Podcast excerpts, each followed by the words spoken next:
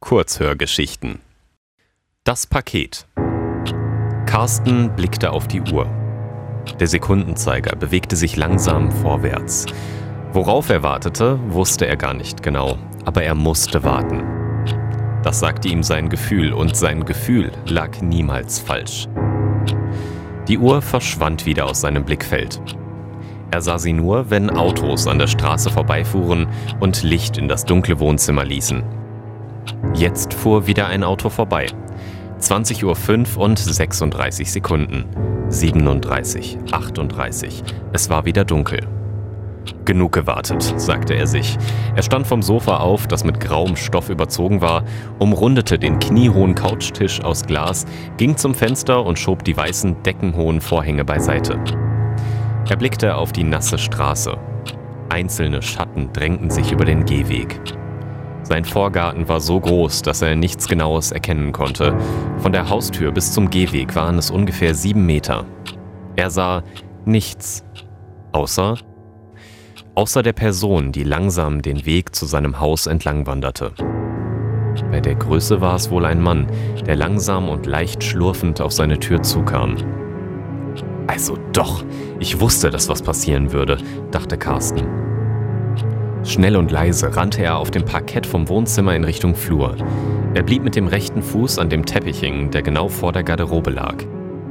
Die Garderobe war links, zu seiner Rechten die Tür zum Badezimmer. Er hob schnell beide Arme, um wieder ins Gleichgewicht zu kommen.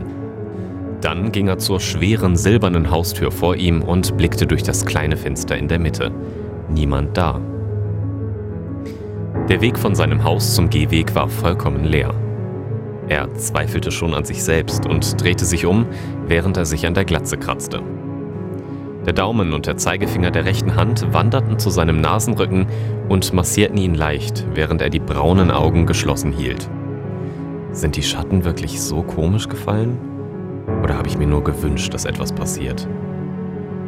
So weit hat mich die soziale Isolation also schon getrieben, dachte er und ärgerte sich, dass er die letzte halbe Stunde nur mit Warten auf nichts vergeudet hatte. Er wollte sich wieder auf die Couch setzen und entspannt den Samstagabend-Blockbuster angucken. Es bringt ja nichts, sich verrückt zu machen. Außerdem klingt es gar nicht so schlecht und mit einer Packung Chips noch besser, dachte er grinsend. Vom Flur ging er nach links und wollte gerade das Licht in der Küche anmachen. Etwas knallte gegen die Tür und Carsten dachte, dass ihm das Herz stehen geblieben ist. Geschockt drehte er sich um und schlich zurück zur Haustür. Während sein Herz raste und er schon an einen Einbruch dachte, guckte er durchs Fenster nach allen Seiten. Immer noch niemand da. Carsten holte tief Luft und öffnete die Tür. Er blickte nach links und nach rechts, aber nur der Wind blies ihm ins Gesicht. Die warme Septemberluft wölbte sein weißes XL-T-Shirt etwas mehr, was durch seinen Bauch sowieso schon relativ gut ausgefüllt war. Als er schon fast daran dachte, gleich durchzudrehen, senkte er seinen Blick. Ein Paket lag auf seiner Fußmatte. Mit großen Augen starrte er es an. Ohne dass er es überhaupt bemerkte, bückte er sich mechanisch und griff nach einer der Kordeln, mit denen das Paket verschnürt war. Bevor er es hochhob, blickte er noch einmal nach allen Seiten und vergewisserte sich, dass er nicht beobachtet wurde. Auf der rechten Seite sah er nur die dunkle Hecke des Nachbarn, die wie immer perfekt geschnitten war. Auf der linken Seite sah er über seinen Vorgarten und ein einzelnes Auto fuhr gerade in diese Richtung.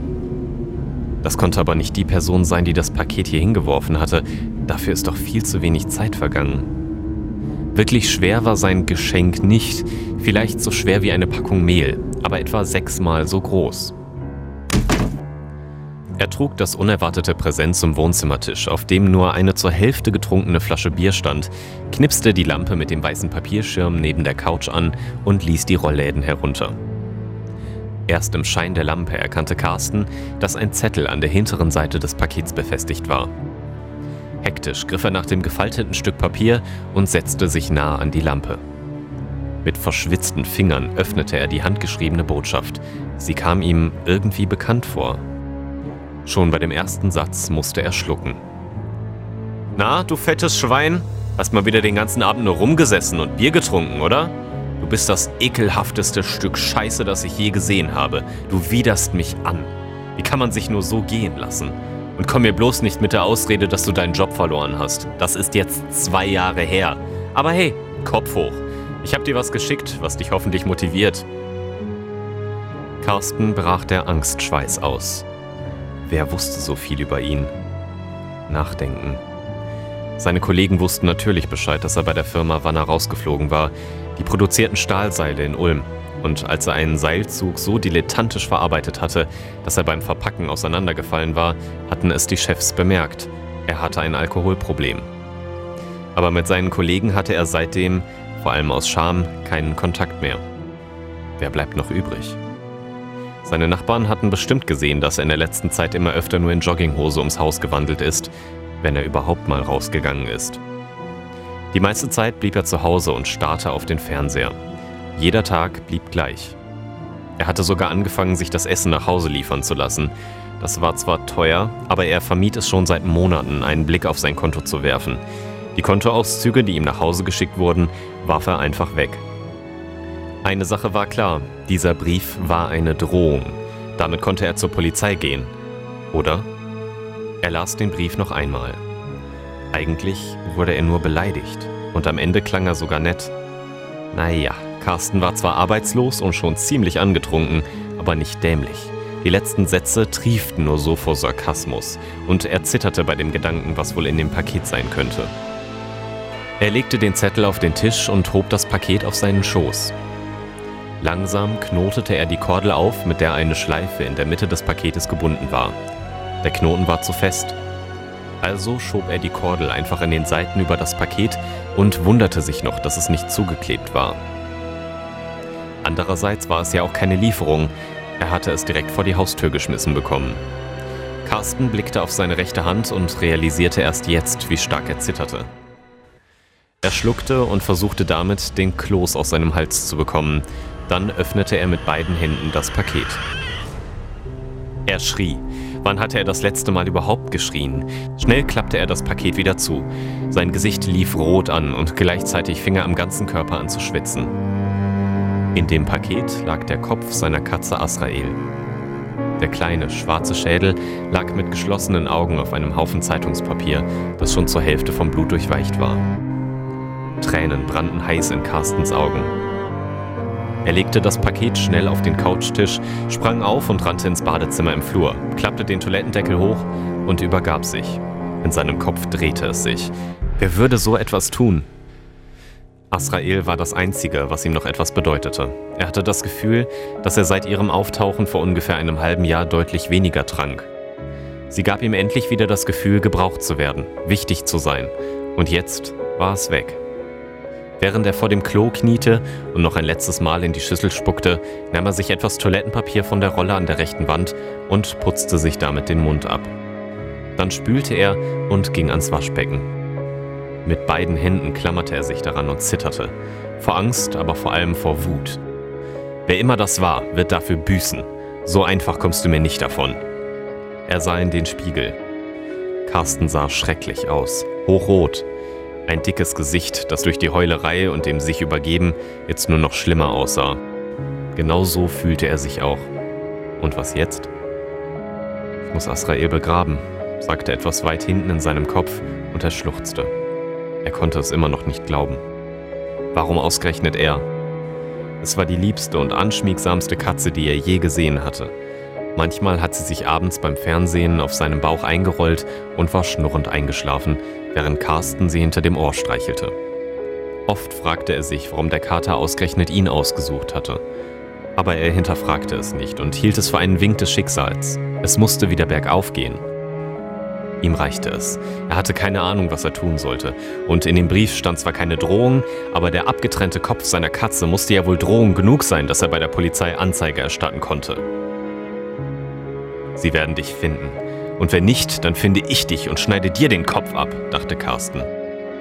Mit einem Gefühl wie Blei in den Füßen und von Hass getrieben, ging er durchs Wohnzimmer in sein Büro. Er musste vorsichtig gehen. Nur die kleine Lampe neben dem Tisch erhellte den Raum ein wenig. Mit der Hand fasste er ins Büro an die rechte Seite der Wand und ertastete den Lichtschalter.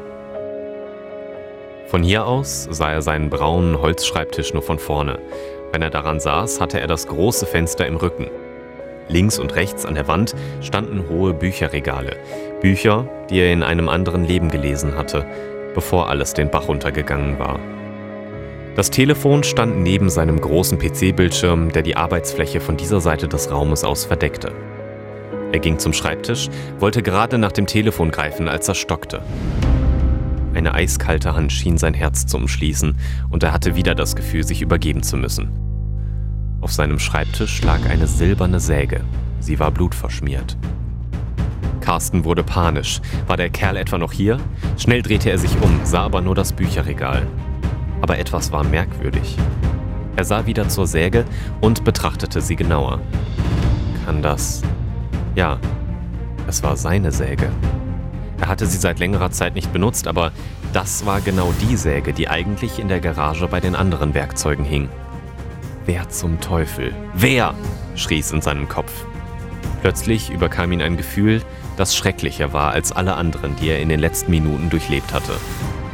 Mit dem Handrücken fuhr er sich über die Stirn, um den Angstschweiß abzuwischen. Sein T-Shirt klebte ihm am Rücken. Er rannte zurück ins Wohnzimmer und schnappte sich den Brief, den er vorhin auf die Couch gelegt hatte. Carsten las sich die Sätze noch einmal genau durch. Hatte das Gefühl, in Ohnmacht zu fallen, als er auf die Uhr blickte, die jetzt 22.32 Uhr anzeigte. Diese Information konnte sein Gehirn nicht mehr ganz verarbeiten. Dort erhob sich nur ein Gedanke über alle anderen.